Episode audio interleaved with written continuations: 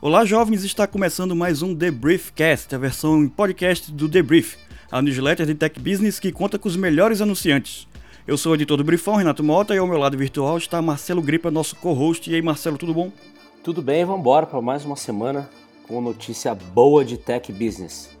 E no programa de hoje a gente vai discutir como é que a Apple está né, tá se tornando, está se transformando para se tornar também um grande player no mercado de publicidade digital, né, ao lado das suas grandes rivais na indústria de tecnologia.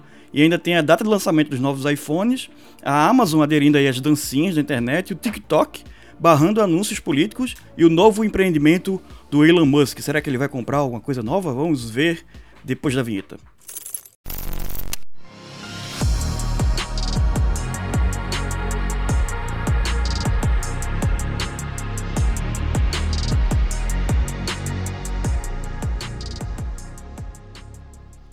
Quase sempre quando a gente fala em as Big Techs, né, a gente está se referindo é, aí a Apple, a Amazon, a Alphabet, Microsoft e Meta, né, que são as maiores empresas de tecnologia do Vale do Silício e do mundo. E todas elas possuem também um braço voltado aí para o mercado de marketing digital, né, com um faturamento aí muito alto no marketing digital, né? Todas elas menos uma, a Apple, né, cuja receita com anúncios corresponde a mais ou menos 1% do seu faturamento anual, que é algo em torno aí de 4 bilhões de dólares. É só você comparar isso aí com a Meta, né, onde os anúncios representam 98% da receita, ou com o Google, né, que chega a quase 90%. Mas desde o ano passado, quando a maçã lançou o App Tracking Transparency, né, o ATT, e obrigou os desenvolvedores de aplicativos a sempre perguntar aos usuários se eles querem mesmo que aquele app rastreie seus dados, né, para fornecer aí publicidade, a empresa causou um vendaval no setor de publicidade móvel. Pois é, a medida valoriza a privacidade do cliente, mas acontece que ela trouxe prejuízo para grandes players do mercado. Olha só, apenas 24% dos usuários de iPhone em todo o mundo consentiram em ser rastreados por anunciantes, de acordo com dados publicados em dezembro. Só a Meta espera deixar de faturar 10 bilhões de dólares esse ano, pelas contas do próprio Mark Zuckerberg. E para onde é que vai esse dinheiro? Bom, a Apple espera que esse dinheiro vá para ela própria, né? já que, de acordo com, com reportagens da Bloomberg, a companhia planeja aumentar essa, esse tipo de fonte de receita até chegar a dois dígitos. E tem muito potencial nisso, né, para a Apple conseguir faturar, né? Só de plataformas proprietárias, a empresa tem o Mapas, Music, News, o Bolsa no iPhone, o Tempo, Podcasts e Books, né? Todos os aplicativos dela própria que rodam né, é, nos seus aparelhos e estão utilizados por milhões de donos de iPhones e iPads ao redor do mundo.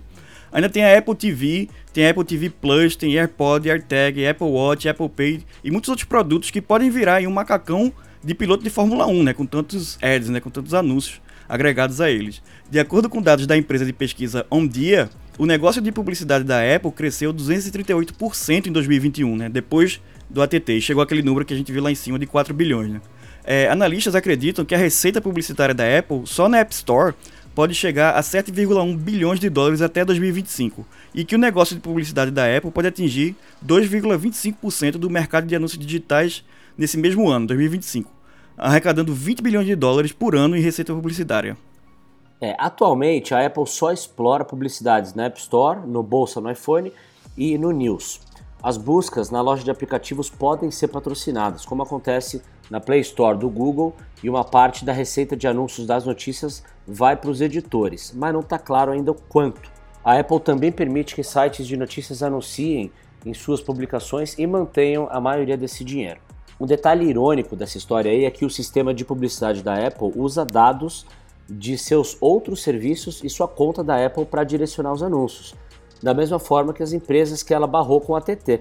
É possível desativar o recurso de personalização de anúncios, né? E a Apple diz que 78% dos usuários do iOS fizeram isso.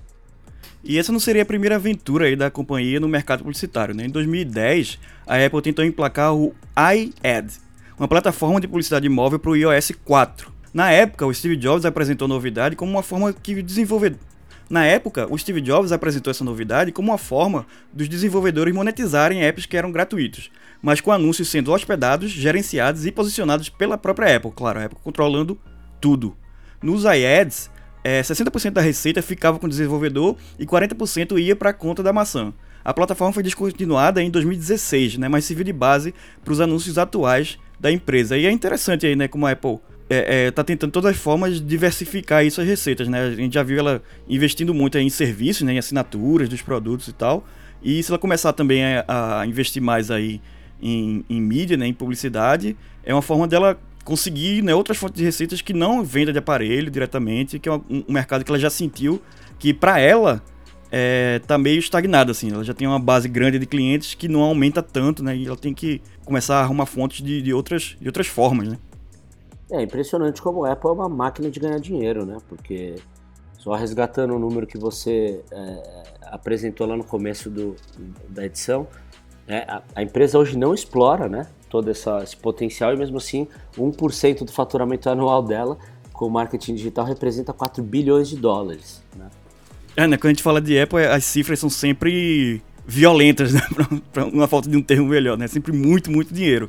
E eu sei que 4% é 1%. É, 4, bilhões, 4 bilhões seria 1%, é, mais ou menos 1% do faturamento anual, né? E esse 4 bilhões acho que também é um arredondamento, acho que foi tipo 3,7 bilhões. Isso sem fazer nada, né? Você colocando anúnciozinho no, na, na, busca do, dos aplicativos ou coisa bem, bem pouca mesmo lá no, no Bolsa ou no News, né? Imagina se ela começa a, a, distribuir anúncios por todas as plataformas dela mesma. Mas aí, por outro lado, também tem um, um é possível que isso aí dê um, um, seja meio que um tiro na culatra também, né? Porque boa parte dos, dos usuários de iPhone, né, já são pessoas que tão, tão, sabem que estão pagando caro no dispositivo premium, né? Você está pagando aí... No Brasil nem se fala, mas nos Estados Unidos, pô, um aparelho, um smartphone de mil dólares já é grande coisa. Você paga no, no top de linha, no iPhone. E você abrir ele e tá cheio de anúncio dentro dos aplicativos dele, né? Você, pô, a Apple já tá me cobrando mil pau aqui do, do telefone, ainda fica ganhando dinheiro em cima de mim, é complicado, né? Pode ser que a Apple tem que calcular bem aí essa, esse movimento dela. É, por outro lado aí, do ponto de vista de negócios, né, a Apple mostra porque é uma das empresas mais valiosas do mundo, né? Porque ela tem a, capacidade de diversificação de, de negócio muito grande, né? E, e, e, assim, tem anos que eu ouço é, é, que, é, que a Apple quer fazer esse movimento né, de depender menos da venda de iPhones e você vê como ela consegue mesmo assim manter uma estabilidade né, da receita dos aparelhos, sendo carro-chefe e crescendo aos poucos todo o ecossistema. Né? Então tudo indica que a gente vai ver a Apple forte por muito tempo, porque criatividade para ganhar dinheiro eles têm. É, e puxar a tendência, né? Ser, ser puxador de tendência. Vamos ver o que, é que a Apple vai inventar nesse mercado aí de publicidade digital que vai virar tendência logo depois, né?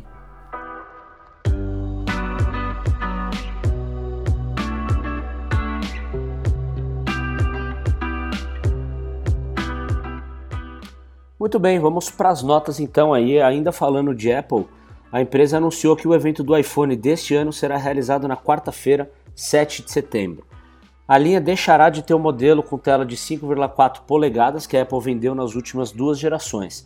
O modelo padrão de 6,1 polegadas será acompanhado por uma versão de tela grande de 6,7 polegadas, correspondendo aí ao tamanho da tela do modelo atual do iPhone Pro Max.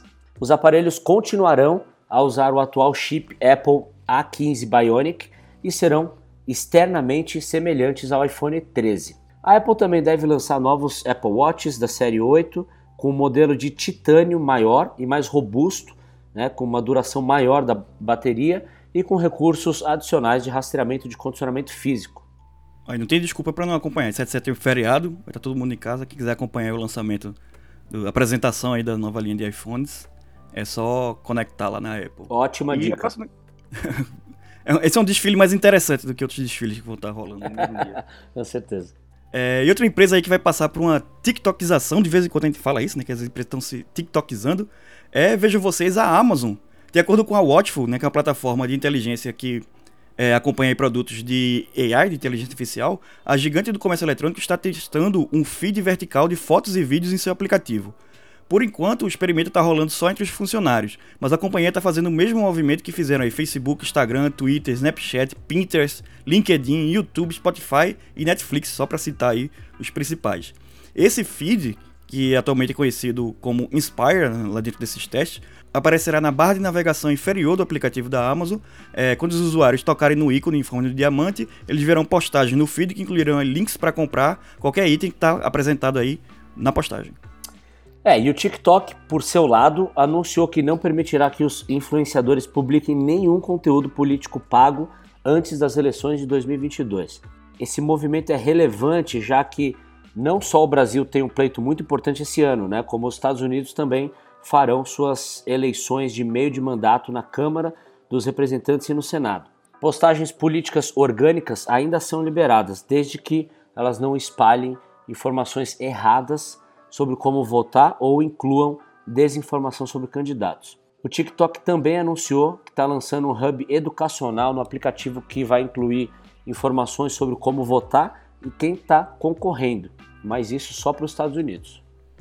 E o Elon Musk, né, que devia estar tá entediado essa semana, é, tweetou que iria comprar o clube inglês de futebol Manchester United. Né? Logo depois, o empresário esclareceu né, que o comentário que ele tinha feito, dizendo que ia comprar o Manchester, era brincadeira, mas foi o suficiente né, para que as ações do clube subissem brevemente até 17% nas negociações pré-mercado. Com base na avaliação mais recente do clube no mercado de ações, a compra do Manchester United custaria cerca de 2 bilhões de dólares.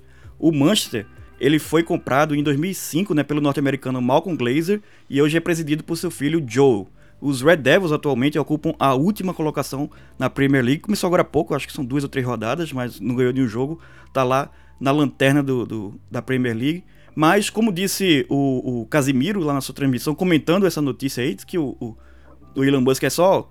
É muito brabo, aí fica dizendo que vai comprar as coisas e não compra nada. Assim que comprar o Manchester é muito fácil. Quero ver ele comprar o Náutico, como falou o Casimiro lá. Compra o Náutico, Elon Musk. O Náutico também tá, tá bem. Vai jogar hoje, inclusive, sexta-feira aí com o Vila Nova, tá precisando vencer. Compra o Náutico, Elon Musk.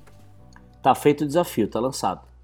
Não, melhor não, compra o Náutico não, Elon Musk. Fica longe do Náutico. Deixa o Náutico. O Náutico já tá mal, não precisa do Elon Musk não, perturbando o juízo do Timbu não. Vamos lá para as indicações? Bora. Minha indicação essa semana tá bem fácil, foi um, uma série que estreou essa semana. O primeiro episódio entrou na Disney Plus essa semana, que foi a série da Mulher Hulk, defensora de heróis aí, dentro do, do universo do MCU, né? Uma nova série da Marvel Studios. É, estrelada aí por Tatiana Maslany, né, pessoal? De, de Black que conhece, fazendo aí a mulher Hulk, a Jennifer Walters, como advogada aí, e que ela é advogada de super-heróis. A série vai ter nove episódios, né, começou essa semana, pelas próximas nove semanas, dirigida pela Cat Coiro, né, e pela Anu Valia, com a Jessica Gal como roteirista principal, e o retorno aí de vários dos personagens aí da, da Marvel, Mark Ruffalo aí como o, o Hulk, o Tim Roth voltando aí como Emil Blonsky, como o Abominável, o Benedict Wong lá do Doutor Estranho, como o Wong também, agora o Mago Supremo. É, ainda tem a Jamila Jamil fazendo a Titânia, uma série bem legal, bem divertida. O primeiro episódio já tá no ar. Quarta-feira da semana que vem entra o segundo episódio e assim por diante.